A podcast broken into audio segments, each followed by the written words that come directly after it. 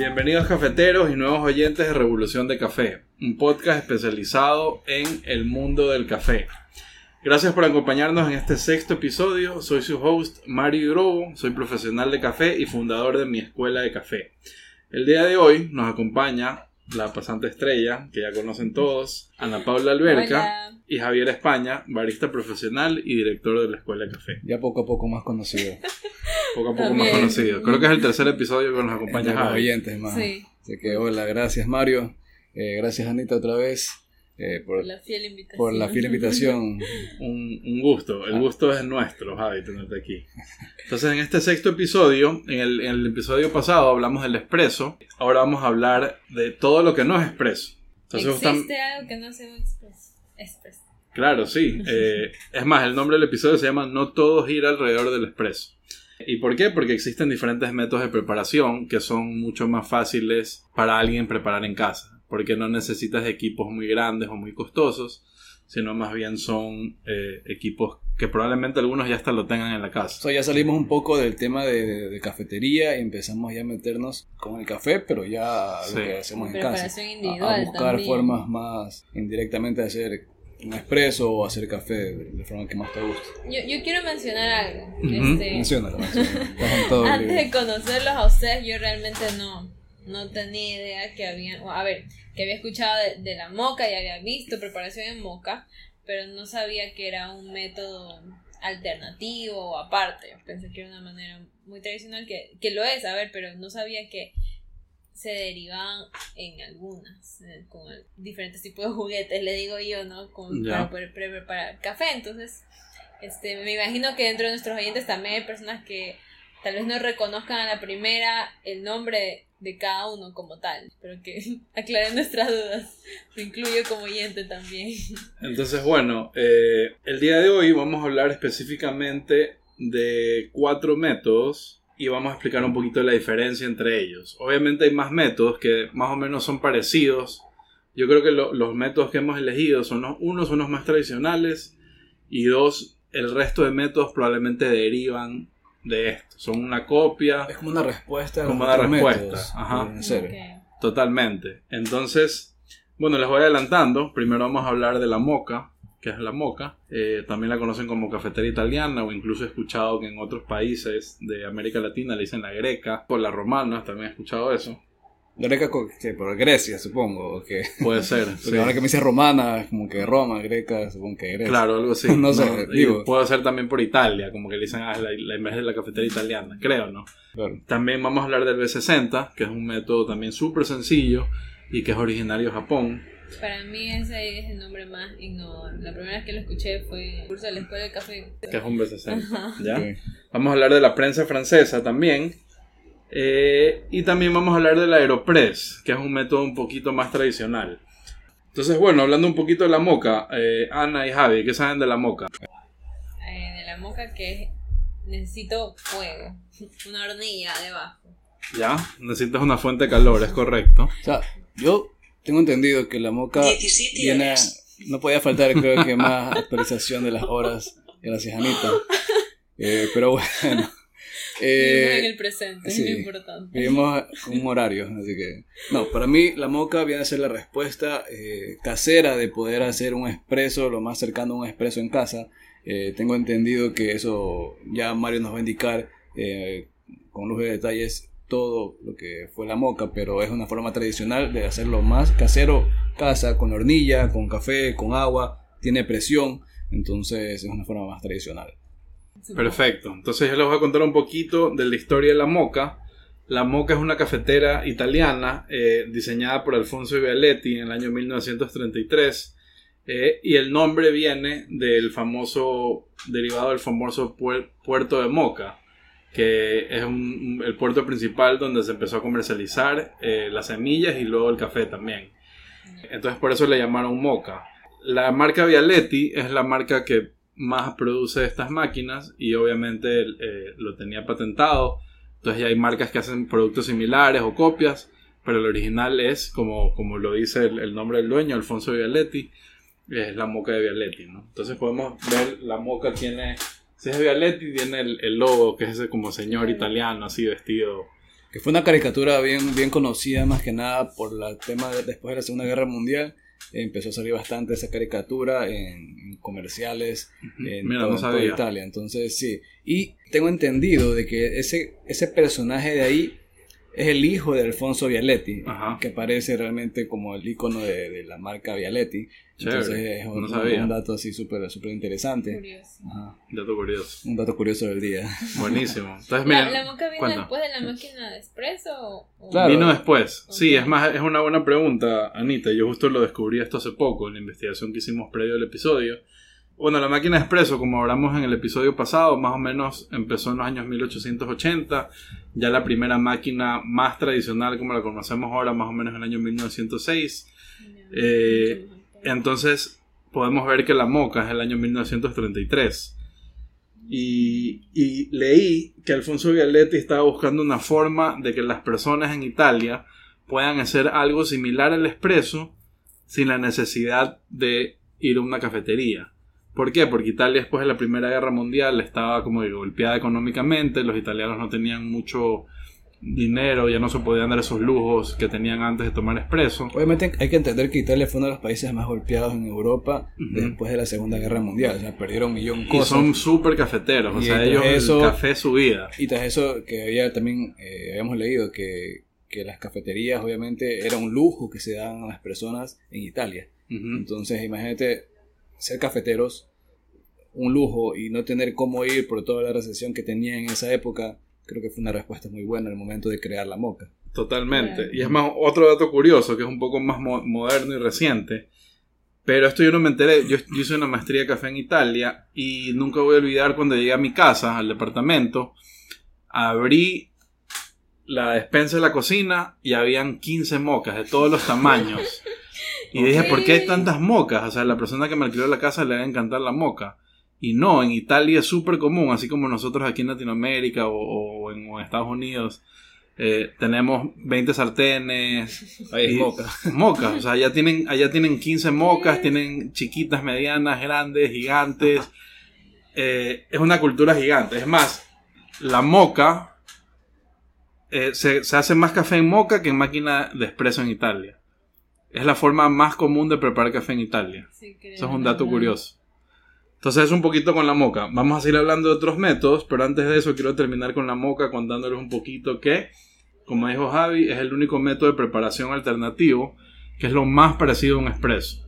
¿Por qué? Porque utiliza un poquito de presión. Entonces puede simular algo levemente parecido a un espresso. Claro, eso cuando busco en YouTube videos para hacer arte latte en casa, casi siempre sale que el expreso o wannabe expreso lo hacen con la moca. Es que es la- el único método alternativo que llega a tener más presión y lo más relacionado al expreso para poder asimilar. Tal vez no va a tener las mismas características de lo que hablamos del expreso, de lo que hablamos en, en episodios anteriores, pero se asemeja. Entonces, si vas a hacer lo más parecido a un expreso en casa y no quieres invertir en una máquina de expreso, creo que es la mejor opción. Ok. Entonces ya Ahora, saben, y lo, lo chévere, o sea, lo interesante es que a pesar de ser un algo que, que realmente fue bueno en su momento, yo, yo sí leí que eh, bajó un poco el tema de ventas, hasta el punto que estuvo a punto de quebrar. eh, Vialetti. no sé si habrá sido Vialetti o en sí fue todos los que hacían el tema de mocas por las ventas. Empezaron a caer las ventas que tuvi- fue Vialetti, que tuvieron que pedir incluso un crédito a un fideicomiso de Estados Unidos. Entonces, es otro datito interesante para Otro que lo tengan. Ajá, entonces, bueno, es- eso por el tema moca, así que Perfecto. Entonces, eh, bueno, vamos a seguir con otros métodos. Eh, espero que hayan aprendido un poquito de la moca. Ahora vamos a hablar rápidamente de la prensa francesa. Entonces, la prensa francesa es un método de, de extracción de café por medio de inmersión. Ya vimos en el episodio pasado que es inmersión. Significa que el café está en constante eh, contacto con el agua. ¿Sabes qué es lo chévere de la prensa francesa? Que a pesar de que sea la palabra francesa, eh, sí, lo crearon unos franceses, pero antes de eso también eh, hubo un suizo que estuvo en Francia que también había hecho una similar, pero al final nosotros terminamos usando un diseño que fue patentado por italianos. Entonces es muy diferente a la prensa francesa que se utilizó a inicios cuando lo habían creado, es totalmente diferente. Entonces ahora todo, todo, todas las prensas francesas que tienen esa similitud es por el modelo italiano que crearon esas dos personas. Entonces es como que otro de los datos importantes de tener en cuenta para, Para los métodos prensa alternativos. francesa Ajá. como tal. Entonces, como dato curioso, la prensa francesa fue inventada incluso antes que la moca. Eh, y como de dijo, moca. antes de la moca, más o menos en el año 1923 por ahí. Bueno, lo, lo curioso y lo interesante de la moca y de la French, que son los métodos que hablamos primero, es que es muy posible, muy probable, que ustedes en su casa tengan uno de estos dos métodos. No sé si les ha pasado que, que antes de saber de café, yo no sabía mucho de café antes de meterme al mundo del café. Sin embargo, en mi casa había una moca y había una French. Y eso, que, guardada y eso de que ni siquiera son, éramos cafeteros ni familia cafetera. ¿Qué hace una moca ahí? Entonces yo siempre digo que casi todos tienen o una moca o una French en la casa. Entonces, bueno, es un poquito con la French. Como dijo Anita, es un método eh, súper fácil de hacer. Eh, es uno de mis favoritos. Yo diría que incluso es un método versátil, porque no solo puedes hacer café ahí, incluso hay opciones, no, hasta para que infusiones té.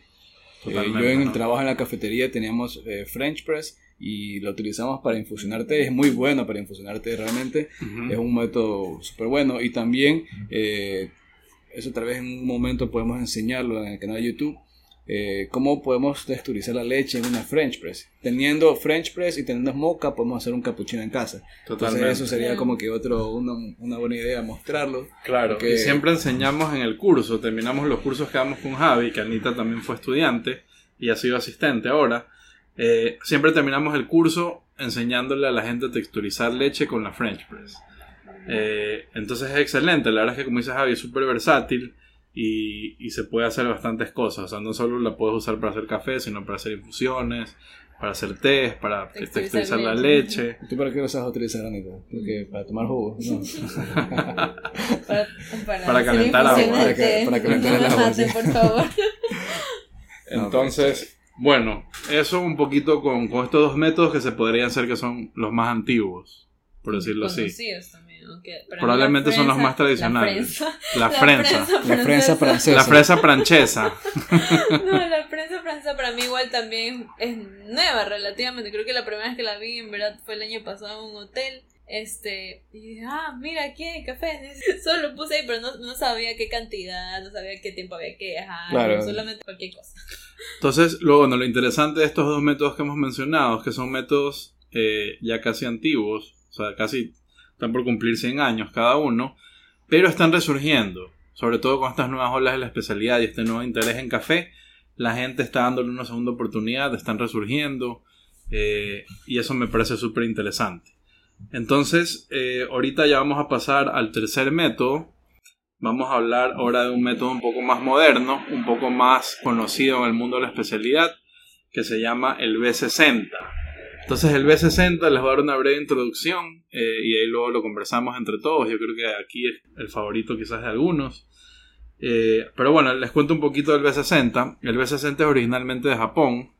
Estuve leyendo que la empresa Ario, que los produce, que también era una empresa que fabricaba productos de, para usos químicos de vidrio.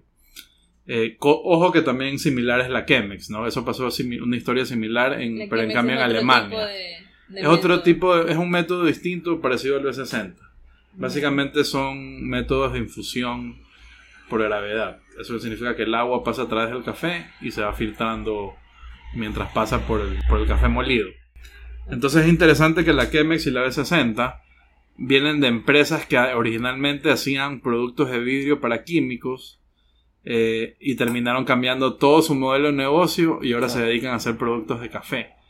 Entonces es interesante cómo a veces cambia. Y, y lo interesante es que eh, esa empresa, Hario, que es la, Ujú. la- la encargada de hacer eso, la que empezó con esto, como tú dices, pero ellos empezaron mucho antes, como en 1920 recién a fundar la empresa, pero el B60 fue algo que fue reciente, o sea, pasaron literal algunas décadas para que recién ellos decidieran implementar el tema de café. ¿Y cómo, cómo llegaron a...? Buen punto y eso lo tenemos. Buen punto y lo tenemos que investigar. Sí. Es que es ¿Ya? un poco curioso. Creo que todo tiene que ver, siempre eh, soy de la idea que todo tiene que ver con la necesidad de algo. O sea, en algún momento todo, todos estos inventos, todos estos métodos fueron por la necesidad de hacer algo. Mira el moca, hubo necesidad de querer tomarte un expreso y lo más parecido fue crearlo así. Igual con la French Press. Entonces el B60 tuvo que ser un, un método como que una respuesta a. De ahí tuvo que salir. Lo, lo interesante es que ellos ya se dedicaban a crear cosas de vidrio, que en sí creo que empezó el B60 a fabricar todas sus cosas, todas sus partes con cerámica y vidrio, si, si no, me equivoco. Entonces tú me dirás. Cerámica que- y vidrio y ya tiene una línea un poco más top de bronce que supuestamente Ah, por- es un poquito mejor la conductividad del calor, etcétera, etcétera. Pero ya eh, si te quieres poner muy científico, eh, plástico o vidrio eh, puede ser más Ah, que suficiente. Ahora sí vamos al, nombre de B60. ¿Por qué B60? ¿Tú sabes por qué se llama B60, Anita? No, eso sí Es algo bien interesante. bien curioso Y también. poco a poco, cuando te adentras, ¿tú sabes por qué se llama B60, Mario? Sí sé, pero quiero que tú nos cuentes, Javi, ¿de dónde viene el nombre B60? Ok, eh, es algo interesante también, ¿por qué? Porque eh, B60 proviene en sí, es un cono que está formando un ángulo de 60 grados, un vector de 60 grados. Entonces es por eso que tiene el nombre de B60. Fueron súper prácticos al momento de poner el, nombre. Y lo chévere es que la forma de este cono eh, permite que el agua fluya hacia el centro. Se van a dar cuenta cómo va a caer directamente el centro. En la parte de abajo hay un, un orificio eh, más o menos grande que va a permitir bastante modificar el tema del sabor del café. Entonces aquí influye bastante también al momento de que el barista o la persona que está en casa va a preparar un B60, eh, cómo fluye el agua, si hace eh, bastante turbulencia al momento de vertir el agua o si hace demasiado despacio, todo eso va a influir también en el sabor del café. Tal vez si eh, al momento de que nosotros preparemos B60 y hagamos con bastante turbulencia, echemos el agua a chorros, por decirlo así, eh, vamos a obtener una taza, el sabor en la taza va a ser un café sin cuerpo, va a ser súper plano, no va a tener nada, casi nada de sabor. Pero en cambio, si lo hacemos más lento, al momento de vertir el agua, vamos a obtener incluso más características. Es súper importante al momento de hacer este método. Y eso es lo chévere, que hay bastantes variables que influyen como el agua, el tipo de molienda y hasta cómo viertes el agua en este método que es por gravedad. Entonces, eso con respecto a la BCC, creo que me explayé un poco más del nombre No, y, cómo que- funcionaba, pero... Creo que todo eso es lo que lo vuelve bastante atractivo. Con el momento mencionó María hace un rato, este... O sea, para, para ser honesto, es el, el método que más prefiero yo y el que hasta he competido en un campeonato. Con pero B60. Con B60, porque es increíble lo que puedes hacer con este aparatito. O sea, es súper chévere. Súper sencillo, pero. Ajá, y es innovador. práctico. puedes experimentar bastante. Entonces, Aparte, aparte que si hablamos de, de valores, es económico. Entonces, Claro. prefieres invertir para empezar con un B60 y te vas de largo y no Claro. inviertes más de 100 dólares con todos los juguetitos que quieres comprar. Totalmente. Y, y bueno, y, cafecito. No, eso es de ley. y el B60, eh, coincidentemente, se puede decir que es uno de los emblemas de la especialidad. Se cogió mucha fuerza con el nuevo movimiento de la tercera ola del café, de las cafeterías de especialidad, que buscaban resaltar nuevos sabores, resaltar cafés eh, más exóticos, orígenes más exóticos, eh, propiedades organolépticas más complejas. Entonces, eh, el B60 te da esta versatilidad de extraer estos sabores, como comentó Javi, con, con todas las variables que tú puedes controlar, porque es un método bien manual, bien artesanal, que tiene ese, ese gusto de que tú ves una persona preparándotelo, que le toma el tiempo, la medida, ¿no? Entonces, el espresso también tiene su, su arte y, y- y su ciencia, pero el B60 tiene ese, Es ese toda una experiencia. Ajá. es, to- es- es- es todo un momento. Es una experiencia, un momento, un ritual. Es un ritual, exacto. Eso viene a Ajá. ser es todo un ritual desde cuando mueles el café, cuando lo viertes, hasta cuando vas a sacar al final la taza. Definitivamente no es nada rápido. Yo creo que enamora, enamora y es quizás el método más emblemático del, del, del café especialidad. Es probablemente, si yo te diría qué representa el café especialidad, muy probablemente mucha gente te menciona el B60. Entonces es, ya es un clásico de por sí, a pesar que no tiene mucho tiempo, la empresa Ario, Hario tiene bastante tiempo, pero el B60 no tiene mucho tiempo, más o menos tiene un poquito más de 10 años desde que se lo inventaron, por decirlo así, y, y sin embargo se ha vuelto tan común y tan emblemático, igual o más que la mocha y la French. Entonces bueno, ahorita damos paso al último método, que es el más moderno de todos, Eh, es un método inventado aproximadamente en el año 2005. ¿Dirías que controversial o no? Puede ser controversial. Yo no lo veo controversial. yo Ya mismo me explicas por qué piensas que es controversial. Pero antes de hablar un poquito, eh, les quiero contar. Todos los métodos que vimos, y ahí es donde viene un poco también el tema de revolución de café, que también buscamos un aire de emprendimiento, inspirar a, a nuevas personas a que desarrollen nuevos productos nuevos cafés, nuevos negocios. Todo lo que, lo que une estos métodos es que vienen, son empresas que antes no hacían algo de café. Por ejemplo, Vialetti eh, trabajaban con cosas de aluminio, pero decidieron inventar la, la moca para crear una solución, un problema. La French también eh, estaban buscando solucionar cómo preparar café más fácilmente en casa. La B60 o la, o la Chemex, en- no hablamos a fondo de la Chemex, pero la Chemex es parecido al B60, vienen de empresas que, que se dedicaban a hacer otra cosa y cambió su entorno o, o su producto, su giro a- hacia el café en la innovación. Y caso más bacán de ese ejemplo es el Aeropress. El Aeropress fue inventado por Alan Adler en el 2005 en, en Estados Unidos. Y lo interesante de, de la empresa de Alan Adler es que él era un fabricante de juguetes. Su producto estrella era un frisbee que se llama Aerobi, que coincidentemente yo lo, yo lo compré en, en Australia. Es el mejor frisbee del mundo. Si a alguien le gusta jugar frisbee, es como un círculo de, de plástico, de caucho, que es increíble. Bueno, eso, eso es otro tema. Pero este señor era especialista en hacer juguetes. Ya, ¿y dijo, quiero hacer un método de café que sea fácil, versátil y que la gente lo pueda tener y se lo pueda llevar y que no necesite una fuente de calor o, o algo así como la moca y que, y, que, y que sea resistente. O sea, estaba como que viendo una solución al... Hablamos que los ascentes de vidrio, cerámicos se rompían, la French Press también. En cambio, él dijo, ¿sabes qué? Voy a utilizar plástico y voy a hacer un, un nuevo método. Y se inventó este método de café que también tiene su, su, su culto, ¿no? Tiene sus, sus seguidores. Yo tengo estudiantes que idolatran el Aeropress, que no creen en nada más que el Aeropress. Personalmente no es mi método favorito, y disculpen a todos los que, los que son fans del Aeropress, porque lo quiero mucho. eh, me parece increíble. Pero tiene un, seguimiento tan, pero tan profundo, que incluso hay un campeonato mundial solo Aeropress. Y, y es chévere porque es un campeonato súper informal. Los otros campeonatos que hemos hablado en, en, en, en podcasts pasados son más como formales, toda una rutina, con jueces, con, con todo, es complejo. En cambio, el Aeropress hay campeonatos. Es más, coincidentemente, Javi y yo, antes de trabajar juntos, eh, Competimos en competimos en una competencia de Aeropress en Guayaquil. Campeonato ¿Y regional. quién ganó? Obviamente era, gané. era- era por grupos, entonces era un grupo. Eran rondas. Yo gané. No, mentira. Sí, eran rondas y él, él pasó en la ronda en la que yo estaba. Yo quedé en segundo lugar, lamentablemente. Ajá. Pero eso es lo chévere del, del Aeropress, que, del campeonato Aeropress, que no necesitas experiencia. Es más, el que quedó campeón era un chico que nunca en su vida había hecho un Aeropress. Es más, lo, No era ni lo barista. interesante fue que.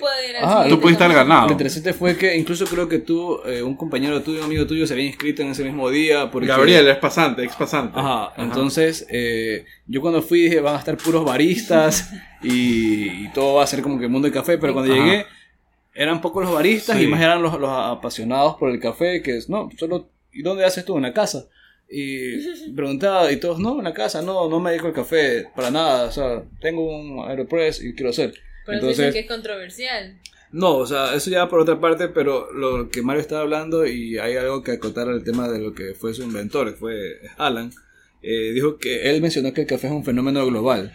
Entonces, si todos los métodos han sido globales, ¿por qué el Aeropress no? Si es algo portátil, económico, que lo puedes hacer un café en un minuto y se puede limpiar súper fácil. Entonces, fue como que eso también le dio el empuje a poder eh, crear y querer crear el Aeropress. Y yo le digo controversial porque tal vez eh, para muchos les gusta, pero para, no sé si más que nada por el tema de profesionales de café lo vean como que algo innecesario. Ujú. Entonces, Innecesario. innecesario. Ya. Y obviamente a mí tampoco eh, soy amante del Aeropress, lo hago y todo y lo veo normal, pero sí he escuchado, conversado con personas que lo ven como que no es un método para realmente hacer café, pero oye, haces café. ¿Sabes lo que más me Claro. gusta de este método que me he olvidado mencionar? Es que todos los métodos en el mundo, por lo menos que yo conozca, menos uno, que ahorita hay uno nuevo, pero eso ya es básicamente una copia de un B60 o el Clever, es que puede, puede ser de inmersión y de infusión. Porque si tú utilizas el Aeropress, el método tradicional, es de infusión. Pero si tú lo haces invertido, es de inmersión. Como fuera un tubo literal dividido en dos. Ajá, entonces esos tubos vas a utilizar obviamente de dos formas, una para como dice Mario inmersión y otra para percolación, pero es increíble cómo puedes eh, trabajar y cómo puedes sacar incluso, aparte del ritual que vas a hacer, millón eh, sabores en el café, que es interesante. Entonces, bueno, ya hablamos de... Sí. Hablamos ya de, los cuatro métodos más tradicionales, yo diría más emblemáticos. Eh, estamos por terminar el podcast, así que rápidamente quería mencionar las variables, que los hace distintos.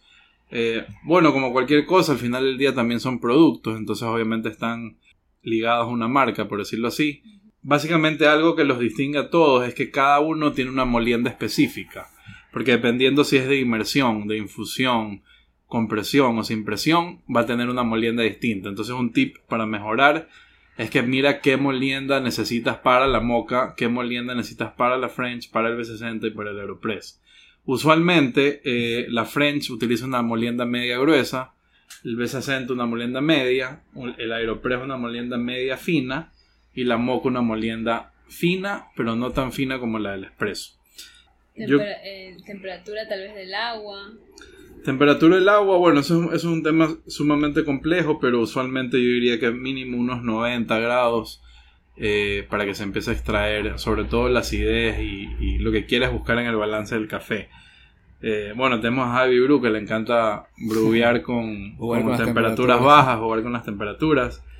Y eso también, o sea, una vez que, tú entiendes estos métodos, eh, puedes jugar con las variables. Entonces, Javi, no sé si quieres hablar un poco de las temperaturas. Más que nada, tener un control sobre las variables, porque es importante que entiendas cómo funciona cada método para que el momento de que ya quieras jugar con una de las variables, sea temperatura, sea molienda, que ya acaba de explicar Mario, puedas saber exactamente con qué variables vas a jugar para cambiar un sabor en específico. ¿Y por qué lo estás haciendo? ajá, ¿Por qué quieres hacer eso? ¿Por qué realizaste eso? ¿Por qué decidiste bajar la temperatura? En mi caso, yo eh, sé que al menos al jugar con las temperaturas, si voy a usar temperaturas, Mario mencionó temperaturas de 90 grados. Es lo estándar para mí, para todo método eh, alternativo, que son los que tenemos aquí para usarlos en casa. 90 grados es lo ideal para empezar. Pero ¿qué pasa si utilizamos menos de 90 grados? Tal vez 88, 85, 80 grados. Eh, la temperatura hará que la extracción que vas a tener del café, el sabor que vas a sacar en el café, sean sabores más dulces, pero a su vez más ácidos. Entonces puedes tener ahí un pequeño error porque si bajas un poco más la temperatura y no controlas una variable, vas a obtener sabores super ácidos que no va a estar tan bueno. Entonces tienes que tratar de jugar con el tema acidez-dulzor. Que ahí debes tener mucho control, debes averiguar, debes hacer prueba y error. Y ahora, ¿qué pasa si empezamos a utilizar temperaturas más altas? 92, 94, exacto, ahí con las recetas. Si usamos temperaturas altas, vamos a obtener sabores más amargos. Pero también va a reducir el tema de acidez, pero va a ser más balanceado. Como mencionó Anita, esto eh, es importante ver el café como una, como una receta, ¿no? O sea, tú tienes, mientras más control tienes de la receta, de las variables, las puedes medir. Por eso es bueno entenderlas, pesar, ver el gramaje, ver la granulometría, ver la temperatura del agua. ¿Por qué? Porque si llegas a hacer un buen café un día, vas a saber cómo lo hiciste, lo puedes replicar. Y así también, si haces un mal café, vas a saber qué hiciste y cómo lo puedes cambiar. Y no lo vas a volver a repetir. Y no lo vas a volver a repetir. Intentar no volver a repetir. Entonces, eh, eso es los consejos que le podemos dar. No le tengan miedo a estos métodos. Eh, vamos poco a poco. Si nos siguen en nuestras redes sociales, vamos a enseñarles cómo hacer estos métodos. Eh, pueden aprender en, cursos, pueden ver videos en YouTube que vamos a subir eventualmente. Pero sobre todo, les pedimos que no le tengan miedo, que, que practiquen, que prueben. Porque esto es parte de la revolución del café que queremos lograr. Que la gente consuma buen café que entienda por qué eh, todo esto está ligado al campo, la cadena de valor. Y creo que más que nada que disfrute. Que disfrute el ritual, como hablamos. Es todo un ritual, o sea, tienes que disfrutarlo. Es un desestrés, realmente. Sí, totalmente. Y, y, y, que no es difícil hacer un buen café en casa. Y no necesitas máquinas de cientos o de miles de dólares. Eh, entonces, yo creo que con eso concluimos este hermoso episodio. Creo que ha sido uno de mis favoritos. Para mí también. Para Javi Bru también. Para Ana Paula también, ¿no? También, sí. Como ella dice, filtradito. Ahora sí, filtradito. Antes, no, antes solo decía americano, ahora quiero filtradito. Y, y, bueno, gracias a, a, ustedes. Nos vemos en el próximo episodio. Vamos a tener una invitada súper especial. Vamos a hablar de nutrición y los efectos del café en, en, las personas, mitos y verdades. Eh, vamos a romper más mitos. Y, y bueno, muchas gracias por escuchar Revolución de Café. Los esperamos en el próximo episodio.